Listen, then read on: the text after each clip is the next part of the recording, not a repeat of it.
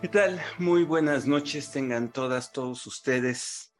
Bienvenidos a este nuevo webinario de IntelliJuris. Eh, en la serie Hablemos del Poder Judicial. Eh, y hoy tenemos un tema particularmente interesante, eh, debatible, que tiene una larga historia en nuestro país y que tiene que ver con esta historia. En el 2020, en el municipio de Chocholá, en Yucatán, las autoridades del ayuntamiento montaron un nacimiento, como suele hacerse en muchas otras partes del país, en eh, los bajos, es decir, en el patio inferior del Palacio Municipal eh, y obviamente fue financiado con recursos públicos del, del municipio. Eh, una persona, un ciudadano, interpuso un amparo en contra del ayuntamiento. su agravio era que este nacimiento afectaría su esfera, ahorita vamos a entrar en este tema, su esfera de interés jurídico, su libertad de religión, le impondría una visión específica que él no comparte. La, historia procesal es, larga, eh, no, no quiero detenerme en ella. El tema es que el asunto fue atraído por la Suprema Corte de Justicia de la Nación. Eh, en realidad son una secuela eh, de varios amparos y hace algunas semanas, en el sitio de la Corte, se publicó el proyecto que elaboró la ponencia del ministro González Alcántara, que en principio propone otorgarle la razón a los quejosos. El amparo circuló en medios, eh, en redes, eh, y pues eh, ha sido, lo tengo que decir, objeto de escarnio, ¿no? se le bautizó con el apodo del, amparo Grinch, ¿no? Banalizando me parece una discusión que tiene mucho mayor profundidad y que tiene que ver con el sentido del Estado laico, con la libertad religiosa, con el valor de los símbolos religiosos en la cultura nacional, eh, con el alcance de la libertad de creencias y muchos otros temas. Y justo para conversar sobre eh, este, este tema, sobre el amparo Grinch, ¿no? Eh, el debate sobre la laicidad en la Suprema Corte. Tengo el gusto de presentarles a nuestros tres eh, invitados. En primer lugar, Melissa Ayala, abogada feminista, defensora de derechos humanos, de la laicidad, de los derechos de las mujeres, y quien ha tenido ya la oportunidad de comentar sobre este tema a el doctor Rafael Estrada Mitchell, académico, historiador del derecho, eh, un conocedor muy profundo de la historia del derecho mexicano y de las eh, tradiciones, eh, de las interpretaciones históricas que conoce mucho sobre, sobre este tema. Y el doctor Pedro Salazar Ugarte, investigador del Instituto de Investigaciones Jurídicas, doctor en filosofía política y quien también ha reflexionado muy largo sobre el Estado laico, sobre las libertades y la libertad religiosa. Con este panel, eh, yo diría, y les agradezco enormemente a nombre de IntelliJuris eh, su disponibilidad para participar en esta conversación. Vamos a iniciar nuestro conversatorio y en primer lugar, le preguntaría a, a Melissa, a Melissa Ayala, ¿por qué este caso es importante? Eh, incluso, eh, Melissa, sí, para efectos de nuestros auditorios, ¿nos puedes platicar un poco cuáles son los agravios, cuáles son los temas relevantes y, y una primera opinión sobre cómo trata el proyecto todas estas cuestiones? Adelante, Melissa, y muchas gracias por aceptar la invitación. Muchísimas gracias. Eh, al contrario, la verdad es que me siento honrada de estar el día de hoy con tres juristas a quienes respeto y admiro muchísimo. Y en primer lugar, me parece que este amparo en revisión es de suma relevancia por distintas razones, pero una de las tantas que, con las cuales me gustaría empezar es porque nos refleja la importancia que llegan a tener los fallos de la Suprema Corte en la vida diaria de todas las personas. ¿No? Como ya mencionabas al inicio, desafortunadamente eh, este proyecto por parte de la ponencia del ministro eh, Juan Luis González Alcántara Carranca ha recibido mucho escarnio, ha recibido mucha crítica y me parece que en muchas ocasiones sin fundamento, ¿no? Me parece que ha sido una crítica de, eh, de muchas personas que no se han tomado la, la, no han tomado el tiempo para leerlo y se han ido por el tema de, pues el título, ¿no? Del amparo Grinch cuando en realidad pues realmente no es que la Corte esté buscando o, vaya a, prohibir la Navidad eh, como lo, como, o, atentar contra la Navidad como lo hacía este personaje del Dr. Seuss, sino que en realidad está sobre la mesa una discusión sumamente eh, importante y que, como también ya se mencionaba en la introducción, tiene, eh, pues encuentra en los cimientos de, de, nuestro, de nuestra historia como nación, ¿no? Esto me parece que mis colegas lo, lo ahondarán más, pero me parece que es una de las razones por las cuales estamos aquí, ¿no? Eh, justo como un amparo en revisión, como un proyecto por parte de una de las ponencias de los ministros y ministras de la Corte puede tener impacto en la vida, en la vida diaria de todas las personas. Em, eso por un lado. Y por otro, creo que em, uno de los temas torales y, fundamentales es, pues, el reclamo, ¿cuál es el reclamo eh, de, esta, de esta persona? Recordemos que existen tres asuntos, fueron tres, eh, se, impugnaron en tres municipios distintos en el estado de Yucatán y este es tan solo, solo uno de ellos.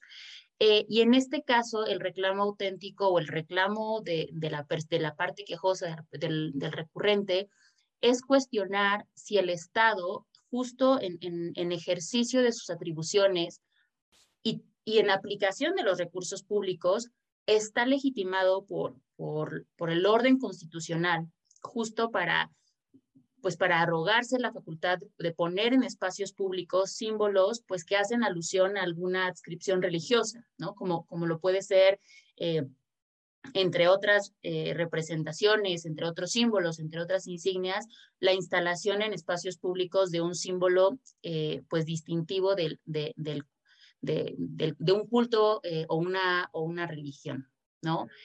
Ahora, vayámonos un poco más a, lo que decía la, demanda eh, de amparo, ¿no? En el, concepto de violación único eh, que presentó el, quejoso fue que esta persona consideraba que el que se pusiera en, el, en el ayuntamiento en, nacimiento de Cristo vulnera el Estado laico y, por ende le, discrimina al quejoso en tanto que él, se, él bajo protesta de decir verdad en los hechos manifiesta que, que es, eh, es ateo. ¿no? Eh, él señala que se le está eh, discriminando en tanto que no cree, no, no, no se considera parte de la religión católica, y en tanto se hace alusión a ciertas figuras religiosas durante las épocas decembrinas para celebrar la Navidad, entonces se le está discriminando, ¿no? Entonces eh, señala como artículos eh, violados el primero, el 24, 40, 115 y 130 de la Constitución, y el primero, eh, dos y el doceavo de la Convención Americana sobre Derechos Humanos. ¿Qué dice a grandes rasgos el juez de distrito? El juez de distrito eh, resuelve sobreseer, en tanto que cuando resuelve, cuando se pone a, cuando va a emitir la sentencia, pues ya se quitó el, nacimiento. Entonces dice, pues ya no hay acto reclamado, se sobresee. ¿Cuáles son los agravios que se presentan en el recurso de revisión? Aquí, eh, de manera muy sucinta, les platico que se argumenta que la sentencia recurrida viola en perjuicio de la parte quejosa el principio de exhaustividad de las sentencias. ¿Por qué? Porque no se valoraron todas las pruebas ofrecidas, ¿no? Por ejemplo, se señala que el juzgado de distrito no analizó los dictámenes histórico-antropológicos en materia de religión que, ofreció tanto eh, el perito, eh, perdón, que ofreció como eh, la parte quejosa, y también el rendido por el perito que provenía del juzgado, que era parte del Instituto Nacional de Antropología e Historia, ¿no? También el recurrente señaló que la sentencia eh, emitida por el juez de distrito era violatoria al, derecho de acceso a la justicia, en tanto que se sobreselló eh, el juicio por una supuesta cesación de efectos del acto reclamado, ¿no? En lugar de que pues, se analizara de fondo, eh, el, asunto. en este sentido, pues el quejoso señala que el acto reclamado no es consumado, porque se trata de un acto religioso de carácter intermitente, eh, toda, por, en tanto que sus efectos se surten en un determinado tiempo, se interrumpen por un momento y vuelven a surgir con periodicidad determinada. Es decir, cada, cada diciembre y enero, este nacimiento se va a volver a poner. Y también que el sobreseimiento lo que busca o lo que propicia es la ineficacia del juicio de amparo frente a actos de autoridad que son intermitentes, ¿no? Entonces, de esta forma se está provocando una violación al derecho a un recurso judicial efectivo, pues que garantiza la obligación del Estado de de, de, de, dirimir responsabilidades frente a violaciones de derechos humanos. Y hago énfasis en este último eh, agravio porque me parece que la forma en la que aborda la ponencia del ministro eh, Juan Luis Gutiérrez Carrancá, em, siempre se me olvida su, apellido completo, González Alcántara Carrancá, eh, es, es, muy es muy enfático en esta última parte, y digo, ya lo abordaremos más adelante, pero la forma en la que se señala que el interés que, que, la persona que acude al juicio tiene interés legítimo me parece bien interesante, ¿no? Y me parece que es bien interesante en tanto que desde mi punto de vista, le da, una, le da la vuelta a uno de los tantos formalismos que hay dentro del juicio de amparo, que es efectivamente el interés legítimo, ¿no? Entonces, ya para cerrar mi intervención, eh, ¿cuál es el, el lo, que está llamada la, primera sala a, a, responder? Es si la erogación del ayuntamiento del municipio de Chocholá eh, de la potestad de colocar en espacios y con recursos públicos símbolos que hacen alusión a una convicción eh, religiosa eh, específica, ¿es constitucional o es inconstitucional? Gracias, Melissa. Eh, en efecto, creo que esto que tú señalas es, es la pregunta central, ¿no? digamos, si el uso de espacios públicos con recursos públicos para el despliegue, en este caso, de un símbolo religioso, violenta o no violenta eh, el principio del Estado laico y la libertad de creencias. Y aquí jalo eh, el hilo eh, para pedirle al doctor Pedro Salazar, tú que has reflexionado largamente sobre el tema del, Estado laico, y para efecto también de avanzar en la discusión, ¿Qué, es el Estado laico? ¿Por qué importa? Eh, y, cómo podemos ubicar este caso en esta discusión mucho más amplia de la laicidad, digamos, y, eh, en el contexto mexicano contemporáneo? Claro que sí, eh, Sergio. Muchas gracias. Me da mucho gusto estar con Rafael y Melissa y voy directo, digamos, al, al grano, porque creo que esta reflexión sobre lo que es el Estado laico es el trasfondo de lo que Melissa nos describe muy bien al abordar el caso. Hay distintos niveles desde los cuales se puede pensar en la laicidad, en, el arreglo estatal de un Estado laico. Una de ellas es un plano meramente teórico, más afín, digamos, a la filosofía, a la teoría política, a la historia de las ideas. Otro nivel es un nivel más en el plano constitucional, en el plano normativo, y otro más, que diré algo de él al final de esta breve intervención, una cuestión más antropológica, eh, sociológica o cultural. En el primer plano teórico, eh, Sergio, la laicidad es un principio que supone una separación, es el ABC, entre las potestades del Estado, de la autoridad estatal, y las de las autoridades religiosas. Eh, de ahí se desdobla una que no es idéntica, que es cuál es la relación entre el Estado y las religiones y las creencias de las personas, porque no, no es lo mismo.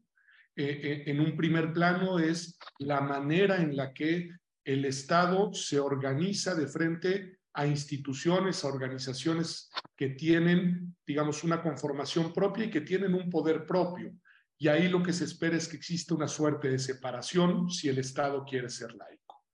En un nivel un poco más abstracto, eh, se dice que la laicidad lo que defiende son dos principios. Uno de carácter más filosófico, que es el antidogmatismo, que es no permitir que las ideas dogmáticas, las creencias religiosas, las verdades con mayúsculas sean las que rijan la organización de la convivencia colectiva. Y otro que tiene una lógica más práctica, que es el principio de la tolerancia, que es un principio mucho más orientado a la convivencia de distintas religiones, de distintas creencias, de distintas maneras de ver el mundo en comunidades plurales. Ese sería, digamos, como el cajón más teórico, más conceptual.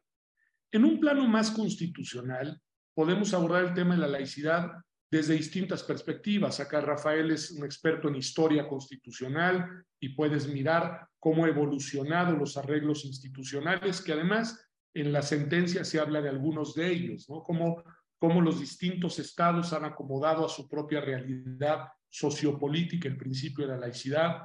Puedes hablar también propiamente de derecho comparado, y, que se asocia mucho a esta vinculación de historia del derecho. Y puedes hablar también en la sentencia, bueno, en el proyecto de sentencia, también hay, digamos, el tema de doctrina constitucional y de lo que distintos autores han dicho, autoras, sobre este tema. E, en ese caso, la sentencia se decanta un poco por una concepción constitucional de la laicidad como neutralidad estatal, que es polémica, pero bueno, pues ahí es donde, donde se coloca. Eh, pero yo creo, eh, Sergio, Rafael, Melissa, que desde el punto de vista constitucional, de lo que nos tenemos que hacer cargo es de lo que dice la Constitución a la que nos estamos en este momento ateniendo. Y la Constitución mexicana sí es muy clara en su inclinación histórica y en su definición eh, hacia un modelo de Estado laico eh, desde el artículo tercero, de alguna manera desde el primero en el principio de no discriminación, y se va a reiterar en el 40, en el 124, en el 130, y se difumina en otros artículos de la Constitución. Hay claramente una inclinación de la Constitución a que los asuntos de naturaleza religiosa no estén inmiscuidos con los asuntos de eh, naturaleza estatal. Y aquí se desdobla, creo que una lógica muy básica de dos principios que también son, digamos, que hacen eco en la teoría, que es el no privilegio y la no discriminación. Es decir, el Estado no debe privilegiar una organización religiosa sobre las demás, una creencia religiosa sobre las demás y tampoco las creencias religiosas sobre las convicciones éticas de quienes no profesan religión alguna. Y eso me parece que es fundamental. El no privilegio creo que es un principio fundamental que en nuestra constitución está recogido de muchas maneras. Y el otro es la no discriminación, es decir, no generar en los espacios públicos, en las normas públicas, situaciones en las cuales quienes no profesan una religión determinada, quienes no se adscriben ni siquiera al mundo, digamos, de las creencias religiosas, eh, se sientan discriminados y tampoco entre las propias religiones que hayan condiciones de discriminación a las minorías religiosas o a los grupos religiosos que no son preponderantes.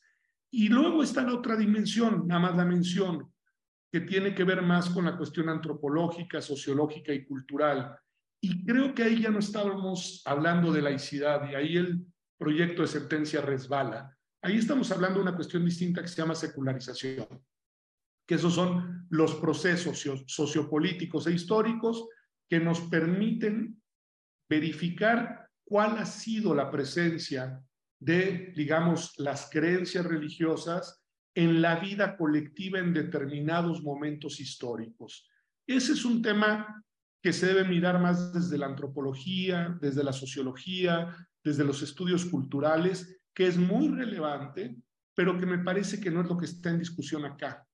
Acá, y con esto concluyo, creo que lo que está en discusión es que nuestra constitución es expresamente laica, el Estado mexicano es constitutivamente laico y en ese sentido hay una serie de mandatos e imperativos a todas las autoridades en todos los órdenes de gobierno de no utilizar recintos públicos, entiéndase, estatales, gubernamentales, en fin, colectivos comunitarios, para fines religiosos y tampoco recursos públicos para actividades religiosas, ni de una ni de todas, porque por ahí estamos también los que no profesamos religión alguna, que ni siquiera lo ecuménico nos parece, digamos, aceptable. Gracias, Pedro. A ver, déjame tomar esta tercera dimensión que eh, tú etiquetaste como un problema de secularización y que, y que tiene que ver eh, con, varias cosas, pero eh, digamos, es el problema de la cultura popular con contenido religioso o de la cultura con contenido religioso en un país como el nuestro, que tiene una tradición religiosa innegable. Y, aquí el, el, proyecto hace un encuadre que por lo menos me parece interesante de, del símbolo religioso, ¿no? Hay toda una eh, elaboración eh, interesante, digamos, sobre poco usual en, proyectos de, la Corte sobre, esta cuestión. Y hay otra beta, que es la beta histórica, porque también reconoce el proyecto que hay ciertos símbolos religiosos que han sido secularizados, diría Pedro, pero que han sido el Estado mexicano se ha apropiado de ellos y, que han transformado su significado de un significado religioso a un significado secular, histórico, identitario de la nación mexicana, ¿no? Y, para decirlo muy claro, es, por ejemplo, el estandarte de la Virgen de Guadalupe en la gesta de eh, eh, Miguel Hidalgo al inicio de la independencia, pero, pero hay otros. Rafa, tú eres un estudioso de estos temas, tienes eh, seguramente alguna opinión. ¿Cómo, ¿Cómo, ves este problema del símbolo religioso? ¿Cómo ves este problema de encuadre cultural? ¿Qué otros elementos aportarías al, al debate desde tu perspectiva? Bueno, también, eh, eh, Sergio, quiero decir que estoy muy contento de estar en una mesa contigo, con Melissa, con Pedro. Estoy muy agradecido por la invitación y también me da la ocasión de eh, festejar la magnífica ejecutoria como tuve eh, la oportunidad de hacer contigo, mi querido Sergio, en el caso del CIDE, la estupenda ejecutoria que hace poco llegó a su término de Pedro Salazar en el importantísimo Instituto de Investigaciones Jurídicas. Creo que eso es algo que eh, Melissa concordará conmigo, hay que celebrar en todo lo alto. En fin, bueno, para ir eh, de plano a lo que has planteado, me parece interesantísimo, Sergio. Sí, hay, eh, eh, el proyecto es muy profundo en su análisis, decía Pedro que resbala, eh, y quizás resbala en, razón de la gran cantidad de conceptos pues, que, trata de hilar en términos de apropiación cultural, ¿no? De cómo la simbología religiosa puede llegar a tener otros significados el caso del estandarte de Atotonilco que menciona Sergio me parece muy claro y casi te diría que se puede leer eh, eh, entre líneas en el proyecto eh, del ministro ponente. Dice, no ha sido objeto de apropiación cultural el Belén y por tanto no merece protección institucional como consecuencia de algún acontecimiento histórico relativo a la consolidación del Estado mexicano. Eh, y que como tal se configure como un símbolo que exprese un sentido de identidad para la población mexicana. Da la impresión que el estandarte del cura Hidalgo o las apropiaciones culturales de los zapatistas, en el caso de la imagen del Tepeyac, sí merecería una protección institucional. Y aquí creo que eh, Pedro ha dado en el clavo.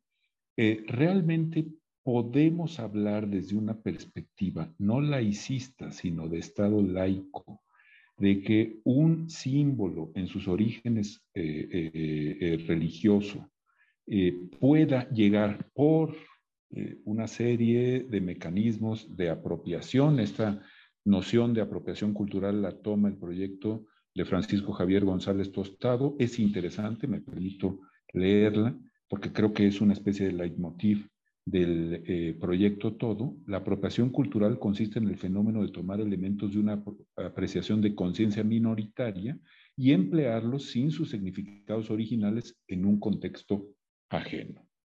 Em, bueno, si se da esta apropiación cultural desde una perspectiva de Estado laico, estaremos en ocasión de darle, como pretende el proyecto, protección institucional.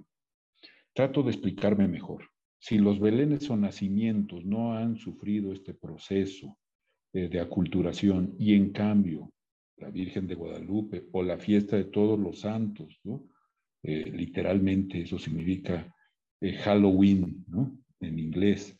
Bueno, creo que todavía el inglés es más claro en cuanto a la fiesta de Navidad, porque a nosotros se nos olvida mucho que la Navidad es la natividad de un señor que partió la historia de Occidente en dos pero en inglés es clarísimo. No se pronuncia Christ más, pero debería, ¿no? Es el nacimiento de Jesucristo.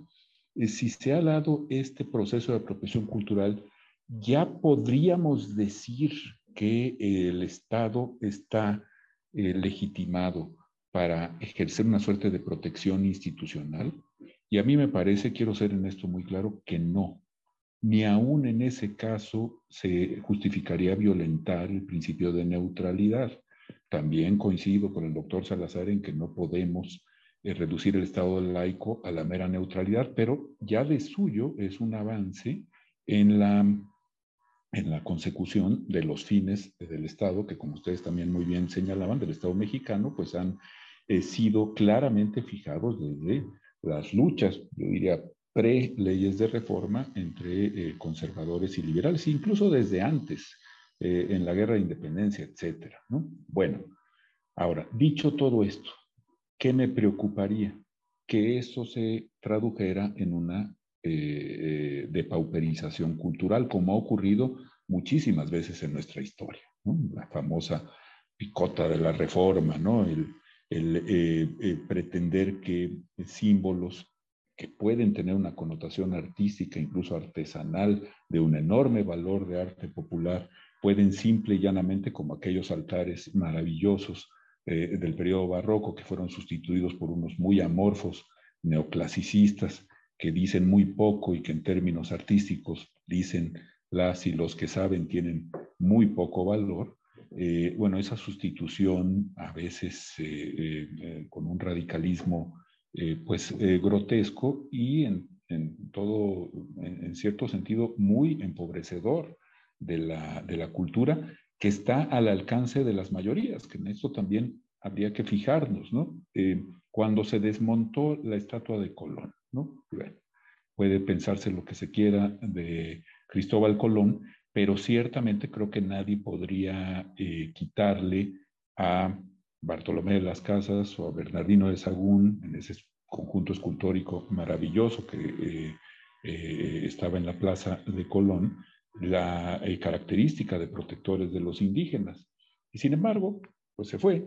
Yo creo que cumplían una función pedagógica, uno podía explicarle a las niñas, a los niños, quiénes eran cada uno de estos cuatro eh, eh, frailes y se fue. No sabemos si va a reaparecer.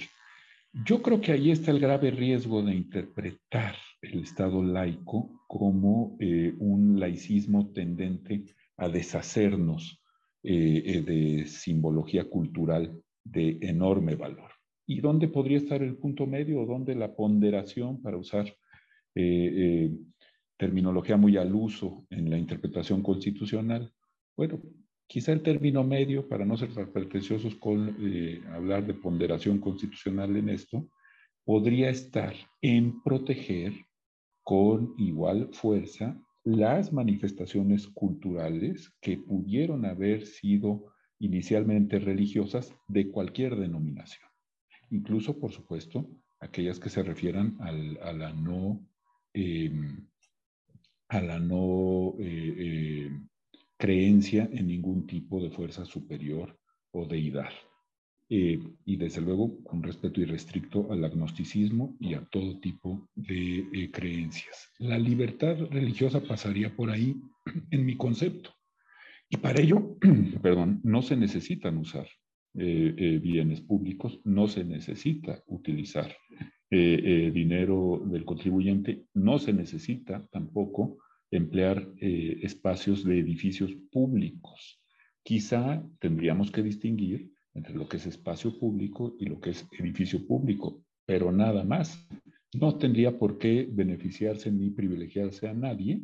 Creo que esa es una interpretación sana, positiva de la laicidad, pero tampoco tendría por qué perderse el valor a veces enorme que culturalmente tienen las expresiones eh, en su origen religiosas y aún las que mantienen esa, eh, eh, esa capacidad de símbolo religioso entre nosotros, siempre y cuando esto no discrimine a nadie ni atente contra las libertades de nadie. Todo esto, más allá de algunos argumentos procesales que me gustaría que discutiéramos, que han ido apareciendo en el chat, y que también creo que son interesantes en cuanto al proyecto.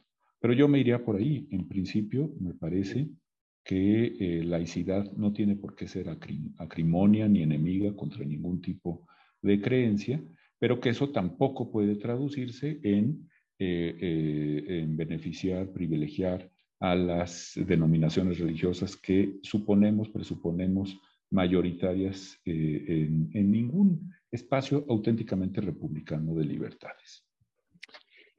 Gracias, Rafa. Pues ya nos pusiste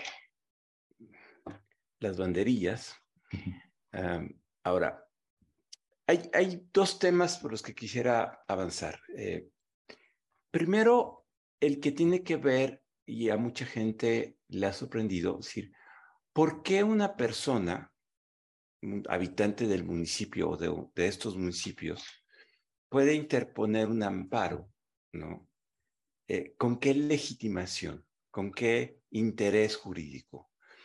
Eh, ¿Se vale o no se vale? ¿Se puede o no se puede? Es decir, ¿el amparo da para esta protección o no? Y, aquí el proyecto toma un largo momento en, reflexionar. Eh, y, me parece que es muy interesante escuchar sus puntos de vista sobre el interés legítimo que tendrían los quejosos, porque, digamos, abre una discusión muy interesante de hasta dónde llega el interés legítimo para casos como, como estos. Y aquí, eh, aunque es una cuestión procesal, me parece una cuestión procesal sustantiva y me gustaría escuchar las opiniones de, de los tres, si les parece, empezando por Melissa, Pedro, luego, luego eh, Rafa, y luego regresamos eh, yo creo que tenemos tiempo suficiente para ya su opinión sobre el fondo de la decisión. Melissa, adelante. Uf, yo creo que justo este es uno de los temas que a mí como litigante es eh, de lo que más me, me gustó de la, del proyecto, ¿no? Creo que nos abre la puerta y nos abre un mundo de posibilidades justo para lograr que el juicio de amparo se vuelva, pues, un, un, mecanismo mucho más accesible, mucho más efectivo para que efectivamente se pueda eh, lograr que las personas puedan acudir ante la justicia de la Unión cuando se violan sus derechos humanos, ¿no? Primero empezamos con una, un, problema de, eh, eh, con el interés jurídico y que se abre la posibilidad ante, ante la existencia del interés legítimo, pero los juzgados de distrito, los tribunales colegiados en muchas ocasiones, no les miento, siguen confundiendo interés jurídico con interés legítimo, ¿no? Entonces, el que aquí la, la propia sala, la propia corte establezca de manera tan expresa qué se, qué se tiene que entender por interés legítimo, y yo aquí agradezco muchísimo a la, a la ponencia de, del ministro, en tanto que nos hacen un, un desarrollo eh, pues hasta de derecho comparado de cómo se, ha, se han resuelto en otras latitudes este tipo de temas y me parece que, que a las personas que litigamos esto también nos, nos sirve mucho porque también enriquece pues nuestra, nuestra cultura jurídica.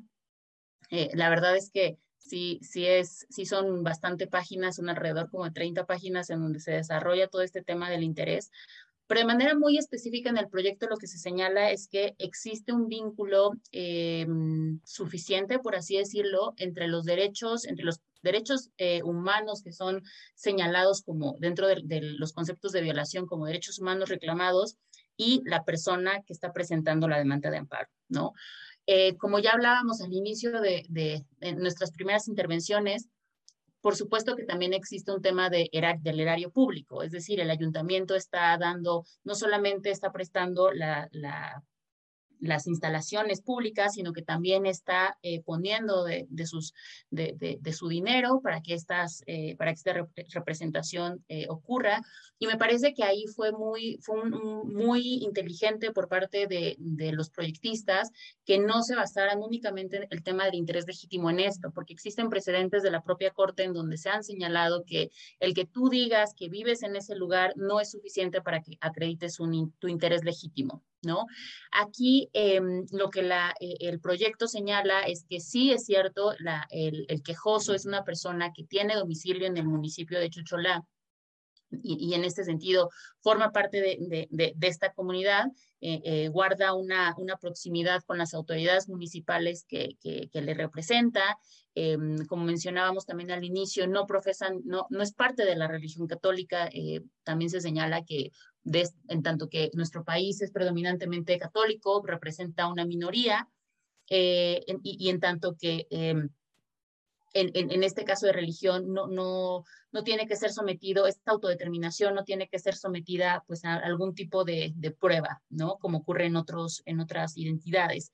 Em, también algo que es bien importante es que en la demanda de amparo la, parte quejosa dice que eh, siempre bajo protesta de decir verdad eh, está señalando los hechos, entonces pues se le, se le, se le cree ¿no? Se acepta que, afirme que se identifica con una religión eh, que no es la mayoritaria en, nuestro país y que en ese sentido, por supuesto, que pertenece a un grupo minoritario. Digo, el proyecto eh, presenta los datos del INEGI, entonces eh, nos, sabemos que casi el, más del 70% de las personas son predominantemente católicas en el, en, el estado de, de Yucatán. Em, y, en este sentido me parece que es una muy buena forma en la que se aborda el, interés legítimo, ¿no? Me parece que eh, esto también nos va a dar entrada en caso de que, por supuesto, sea aprobado por, por la mayoría de, las y los ministros de la primera sala o por unanimidad. Esto también va a dar eh, entrada a que se, se, se, puedan empezar litigios de otro tipo, pero también alegando eh, interés legítimo.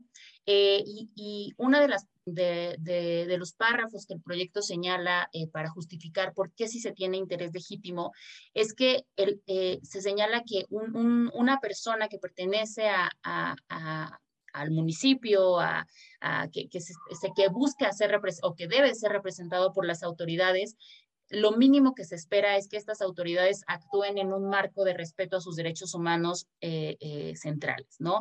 Eh, que, que, actúen respetando su cosmovisión individual y que no puede valorarse esto como una, una, una, petición abstracta o una posición genérica, ¿no? Sino que se trata justo de una, una posición eh, tanto ideológica como social, justo en torno al, a, eh, en relación con el entorno más, más cercano que, que, le rodea, ¿no? Entonces, aquí sí se señala que hay una afectación diferenciada, ¿no?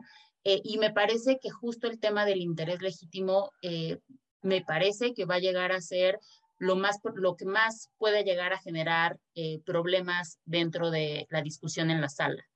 ¿no? Me parece que ahí es donde eh, vamos, poder, podremos encontrar eh, diferencias entre eh, ciertas posiciones, ¿no? De, parte de las y los ministros, pero desde mi perspectiva es una, es una posición, es un posicionamiento por parte de, la ponencia del ponente que justamente señala que se tiene que buscar la forma mediante la cual el juicio de amparo se vuelva un juicio donde las personas puedan acudir a que se les a, la defensa de sus derechos eh, constitucionales. Gracias, Melissa. Pedro, y, si quieres, por razón de tiempo, para que nos, eh, si quieres vincular el tema del interés con luego la sentencia de fondo la propuesta de sentencia de fondo que ya determina violación al Estado laico, a la libertad religiosa eh, y a los principios de igualdad y no discriminación. Es decir, cómo vincula a partir del interés legítimo violaciones a estos derechos y tiene una consecuencia. Eh, Pedro, me interesa muchísimo tu, tu reflexión al, al, respecto, porque yo creo que es uno de los eh, temas centrales de interés de, de, de, esta discusión. No, hombre, sin duda. Gracias, Sergio. Sí, sobre el tema procesal, digamos, creo que Melissa lo ha tratado de, muy buena manera. Creo que ahí está el quid de la dimensión más jurídica del asunto. Creo que tiene una relevancia enorme, que en realidad hay precedentes que la propia Corte ha venido, digamos, ampliando el espectro de posibilidades vía el interés legítimo para, eh, digamos, reivindicar eh, defensa de derechos, y eso hay que decirlo. Y creo que esa tendencia es una tendencia que en este caso podría verse venturosamente potenciada.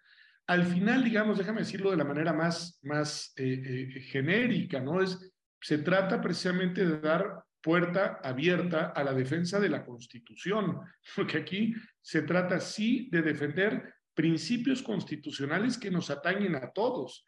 Yo podría ser un, paseante por el municipio de Chocholá y decir, esto no me parece bien, y no me parece bien porque la Constitución dice algo que este evento, este acto, claramente contradice, y creo que con eso bastaría para que yo tuviera un legítimo interés de objetar constitucionalmente ese hecho. Por el otro lado está toda la parte de no discriminación, que me parece muy importante. Los espacios que son de todos para ser de todos deben permitir que quepamos todas y todos. Y si no cabemos todas, todes y todos, pues estamos en una situación en la cual algunos estamos excluidos. Y creo que ahí hay un punto que merece la pena tomarnos con toda seriedad. Si la reivindicación eh, en ese espacio público simplemente se refiere a una forma y una cosmovisión de la existencia, pues todos aquellos que no la compartimos, en ese lugar en el que debemos de caber sin discriminaciones, estamos siendo excluidas y excluidos.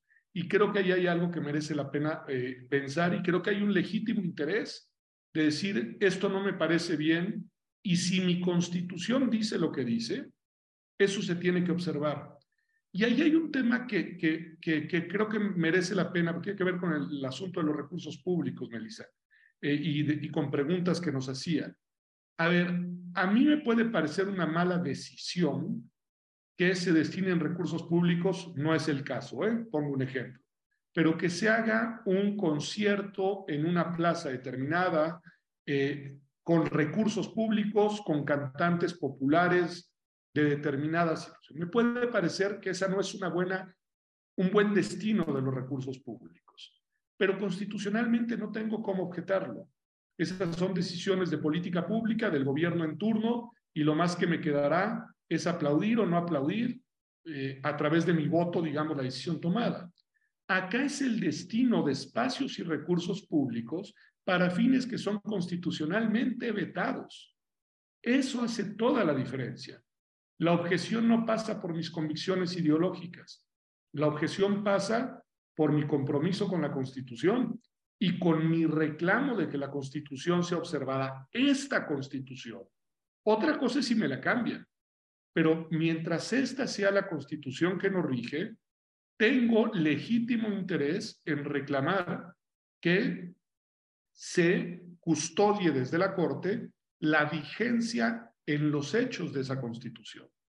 Y sobre el último punto, para no extenderme más, a mí, como habrán visto, me convence la violación al principio de laicidad en ese y en otra gran cantidad de ejemplos. ¿eh? Aquí nos podríamos extender. Rafa nos abrió un montón de puertas bien interesantes. Yo, la verdad, me meto desde los nacimientos hasta los altares de, del Día de Muertos, hasta, o sea, creo que podríamos, porque no se trata solo del privilegio de una religión, se trata de una concepción de lo cultural y de lo social en relación a lo místico religioso, si nos ponemos a pensar en la laicidad con seriedad. Pero eso, digo, nos da para otras discusiones. Pero por el otro lado, el tema de la libertad religiosa, la verdad, me quedó más duda. Eh, porque el hecho de que yo pase junto a un, eh, una manifestación religiosa no necesariamente de suyo constituye una violación a mi libertad religiosa. Yo puedo pasar por ahí y todos hemos pasado muchas veces aquí y en otros lugares por expresiones religiosas de la más diversa naturaleza y eso no necesariamente violenta mis convicciones, las que sean las de cada quien. Pero lo que sí creo, y ya lo dije y entonces solamente lo subrayo, que el tema de no discriminación sí es relevante el artículo primero constitucional en su último párrafo, hay que tomártelo en serio. Y hay que tomárnoslo en serio en vinculación con el artículo 24. No solo para las personas que legítimamente y de manera diversa y plural profesan una religión cualquiera que ésta sea y que merecen el respeto de todas y todos, sino también para aquellas personas que el propio artículo 24 protege que legítimamente no profesan religión alguna, y que deben de tener cabida exactamente en igualdad de condiciones que las demás personas para que entonces el principio de no discriminación sea en los hechos efectivo. y creo que eh, en ese sentido yo me quedo con dos de los agravios a los que se les concedía razón, absolutamente convencido. Y sí, los efectos, Sergio, pues ese sí sería de ser, obviamente, apoyada por una mayoría en la primera sala de ministras y ministros la sentencia, pues la gran discusión para la cual yo me apunto si nos invitas a otra sesión aquí en este mismo espacio para ver lo que podría desprenderse de una decisión en ese sentido. Gracias, Pedro. Déjenme hacerle un poco de abogado del diablo y poner a Rafa en aprietos. Porque también alguien ha argumentado, y de hecho en, el chat algunos lo, lo, sugieren, hay personas que sí profesan la religión, o sea, y que sí encuentran una identidad cultural en, eh, digamos, eh, este tipo de representaciones. Y, como dices, Pedro, no, pensemos solo en los nacimientos, ¿no? Eh, Rafa lo abrió, creo que pertinentemente, porque no, el problema no son los nacimientos, el problema es un conjunto de manifestaciones cíclicas que se repiten y, y, que tienen unas más, otras menos orígenes religiosos y que, déjenme ponerlo así, forman parte de la cultura de la cultura no, no, quiero usar ningún adjetivo, fueron parte de la cultura eh, que, que, hay en este, en, este, en este país. Pregunta, Rafa, los, los que sí se ascriben, los que sí se reconocen como miembros de una religión, que sí encuentran un significado eh, en, un nacimiento, no podrían alegar, contrario censo, que a ellos también la el efecto de la, eh, resolución, que tendría que ser necesariamente que no se pueden usar recursos públicos en espacios públicos con eh, digamos, estas características, por un lado, Rafa, y por otro lado, y creo que es el gran problema, es ¿Qué pasa con los efectos de la sentencia más allá del caso particular? Porque siente un precedente, eh, digamos, muy complejo de administrar, tanto desde el punto de vista político como desde el punto de vista social, eh, cultural. ¿Qué piensas, Rafa? Yo, yo sé que te estoy poniendo en aprietos, pero yo creo que es parte del, del, interés del, del de la conversación que tengamos. Algunos de los presidentes del Maximato no me acuerdo si Ortiz Rubio o Abelardo L. Rodríguez, comenzó a promover la utilización de la figura de Quetzalcoatl en lugar de la de San Nicolás, Santa Claus, como una forma de evitar la inculturación, sobre todo anglosajona, que veían como un peligro para el país en Navidad. Es decir, que a los niños les trajeran regalos eh, Quetzalcoatl en lugar de Santa Claus. Bueno, se podrá pensar lo que se quiera de esto, eh, pero me da la impresión que había legitimidad por parte del gobierno para emprender una medida así, por el tema al que ya me he referido, cultural. Yo sí creo que podría, cualquier denominación mayoritaria o minoritaria podría verse eh, eh, afectada y podría derivar sus derechos procesalmente. Me gustó mucho la posición de Melissa y de Pedro en ese sentido, eh, porque, bueno, eh, pues está abierta la puerta del amparo y qué bueno que se abra lo más que se pueda. Creo que en esto el proyecto es, eh, abre muchas veredas muy interesantes. Y me quedé, escuchándolos, escuchándola a ella y a él, yo me quedaba pensando, bueno, pues sí, está muy bien, sobre todo que ahora con la reforma de 2021 desapareció, por ejemplo, el amparo soberanía, eh, y que solamente puede el tema de competencias, federación y estados eh, derivarse a través de las controversias constitucionales, bueno, pues si se abre la eh, legitimación para que acudamos a defender a la República Federal, democrática, representativa, laica, a través del amparo, pues qué mejor, ¿no? Yo creo que en esto hay que saludarlo eh, como lo que es, como algo muy venturoso, dijo Pedro Salazar, y creo que tiene razón.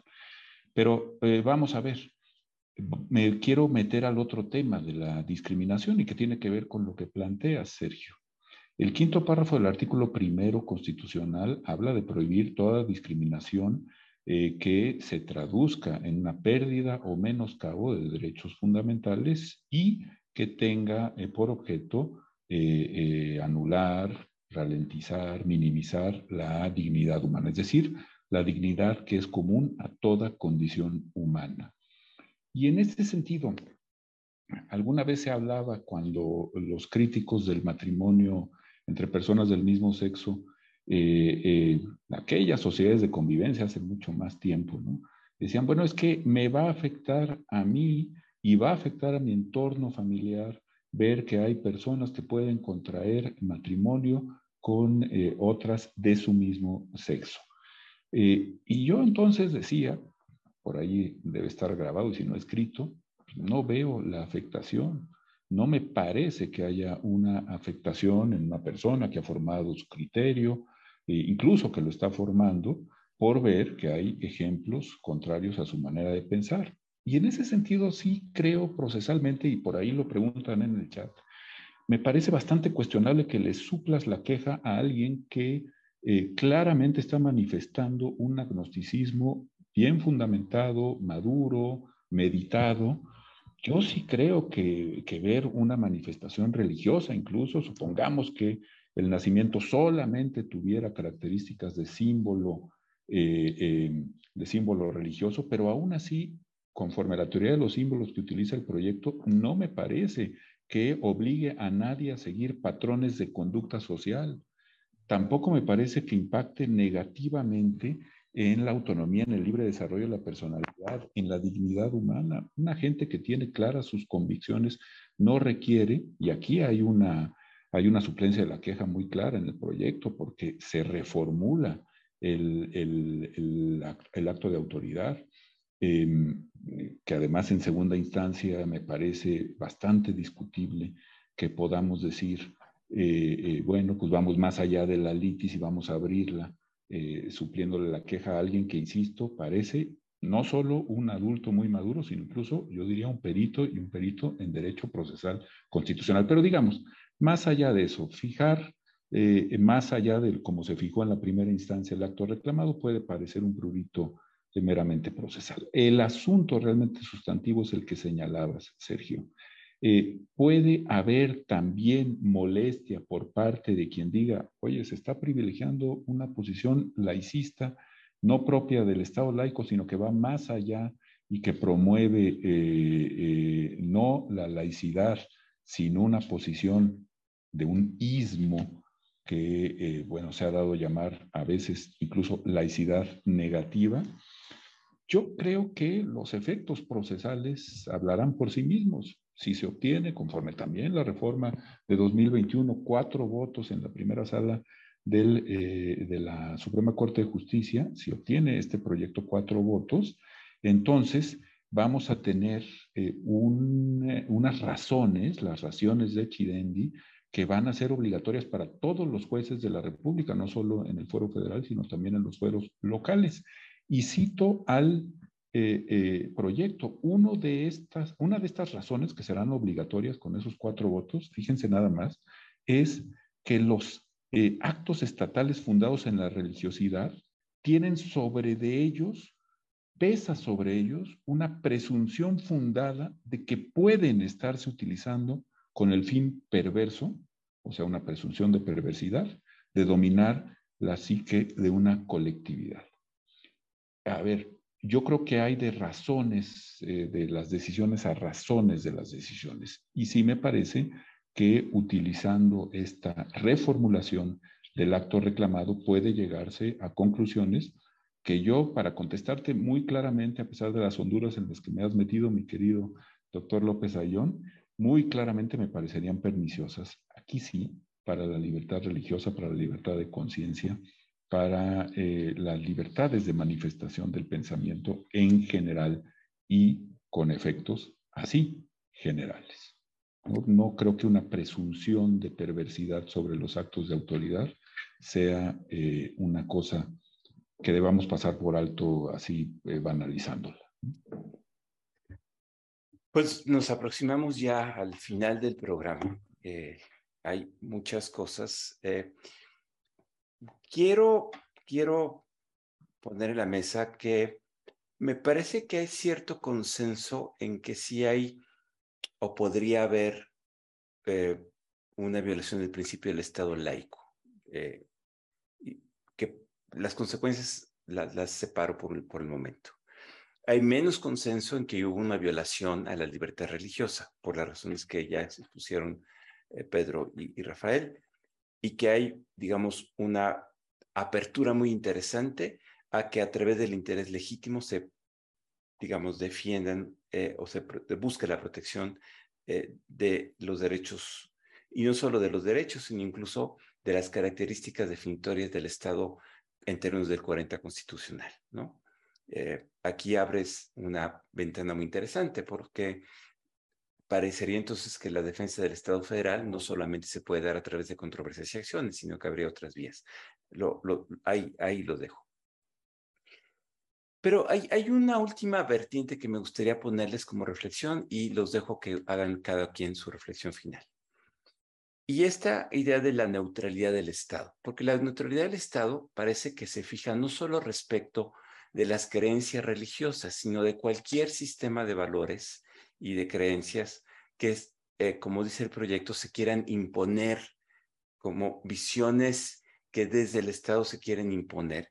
Y esto implica las religiosas, pero también las no religiosas, es decir, las ideologías, para ponerlo en, en, palabras eh, más, más directas.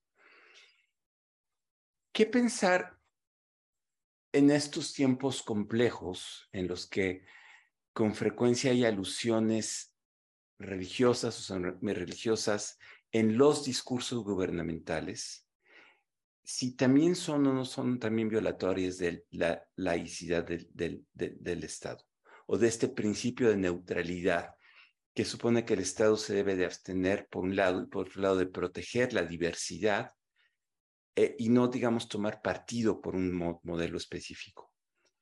Em, porque los efectos de la sentencia tendrían entonces un, alcance mucho más complejo de lo que estamos eh, analizando en este momento. Yo ahí la dejo, ya soy el moderador. Eh, Melissa, un par de minutos, Pedro, un par de minutos, Rafa, un par de minutos cada quien con su reflexión con toda libertad eh, final sobre un caso que va a dar mucho que hablar, va a dar mucho que discutir. Esto es apenas un proyecto de los tres que va a haber y vamos a tener seguramente un debate muy intenso, otra vez un debate muy intenso sobre el alcance de la laicidad. Melissa, adelante. Muchísimas gracias. Eh, me parece que este asunto nos da para extendernos muchas horas más, ¿no? Creo que em, del proyecto a mí algo que me llama mucho la atención es esta vocación transformadora en que el propio proyecto señala como tal. Eh, y me parece que por ahí también nos vamos a encontrar varios topes, ¿no? Eh, uno de los grandes problemas que, que nos, a los que nos enfrentamos una vez que se tiene una sentencia es con el cumplimiento. ¿no? Y me parece que la forma en la que el proyecto desarrolla los, los efectos, si bien es muy novedosa, eh, tiene la falla de que a la hora del cumplimiento, al ser tan flexible la forma en la que lo, posiciona, van a haber muchos problemas para que se, para que se lleve a cabo eh, pues, eh, el cumplimiento efectivo. Y nada más terminaría diciendo que a raíz de que se publica el nombre de, del recurrente de la parte quejosa, pues esta persona ha recibido muchísimas amenazas hasta de muerte, ¿no? Entonces creo que esto también es algo que se debe de cuidar muchísimo por parte de, de la Suprema Corte siempre, eh, el nunca revelar eh, los nombres de las partes quejosas de los recurrentes en las listas y tampoco en los proyectos, ¿no? Eh, justo la familia de, del quejoso tuvo que salir a decir que no tenían ninguna, ellos no habían promovido el amparo, entonces creo que también es muy importante eh, hablar de, esto. Gracias, Melissa. Pedro.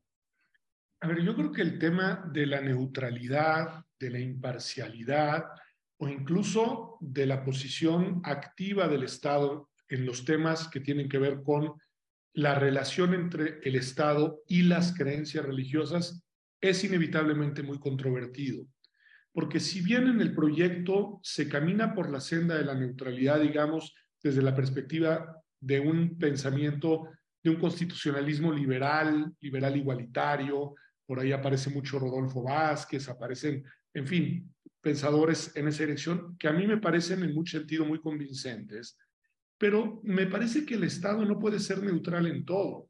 El Estado tiene una serie de mandatos, de mandatos constitucionales, ¿eh? De mandatos expresos contenidos en el pacto constitucional, sobre los cuales no puede tener una posición de neutralidad. Eh, la neutralidad no vale, por ejemplo, para eventuales creencias religiosas o eventuales organizaciones religiosas que eh, lesionen o que promuevan la lesión de derechos fundamentales, de derechos humanos, o que excluyan o discriminen, o que promuevan prácticas lesivas a los bienes comunes de relevancia general. En fin, en esos casos el Estado no puede mantener una situación de neutralidad y no vale la reivindicación de que se trata de organizaciones que tienen una orientación, un fundamento, una misión religiosa, para que el Estado entonces se retrotraiga en su misión de incidir y de influir. El Estado no puede ser neutral en materia educativa.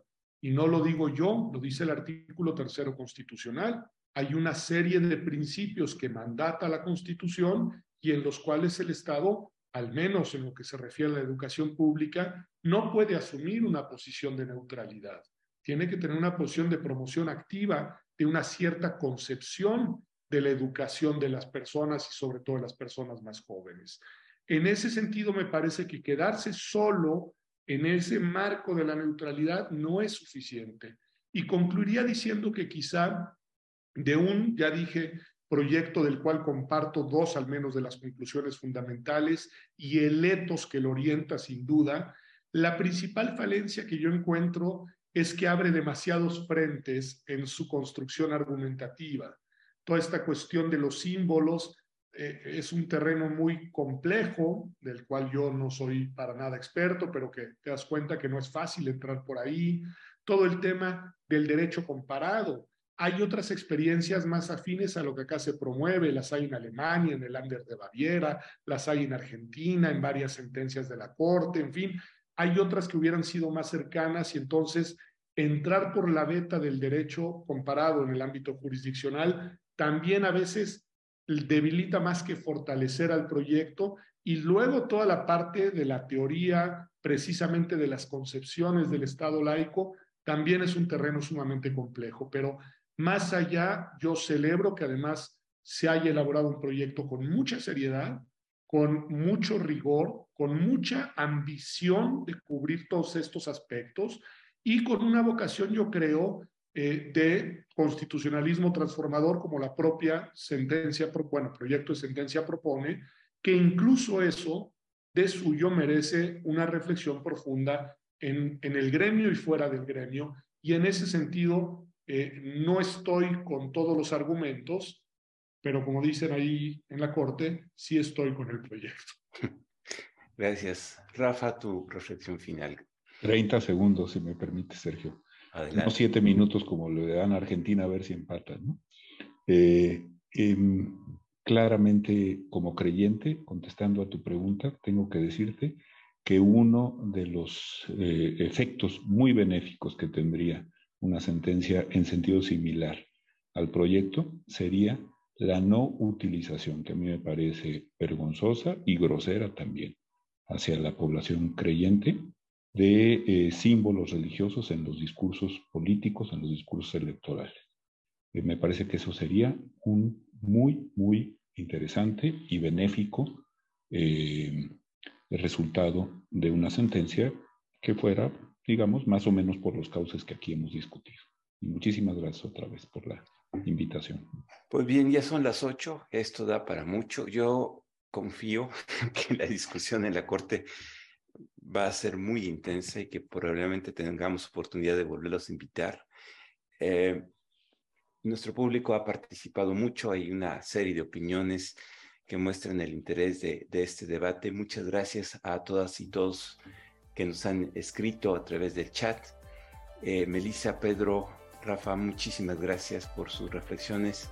Muchas gracias a todos los que nos acompañaron y los invitamos a nuestros próximos programas de IntelliJuris con este y otros muchos temas. Muchas gracias, buenas noches. Al contrario, muchas gracias, Sergio. Buenas Muchísimas gracias, buenas noches. Estén muy bien, qué gusto.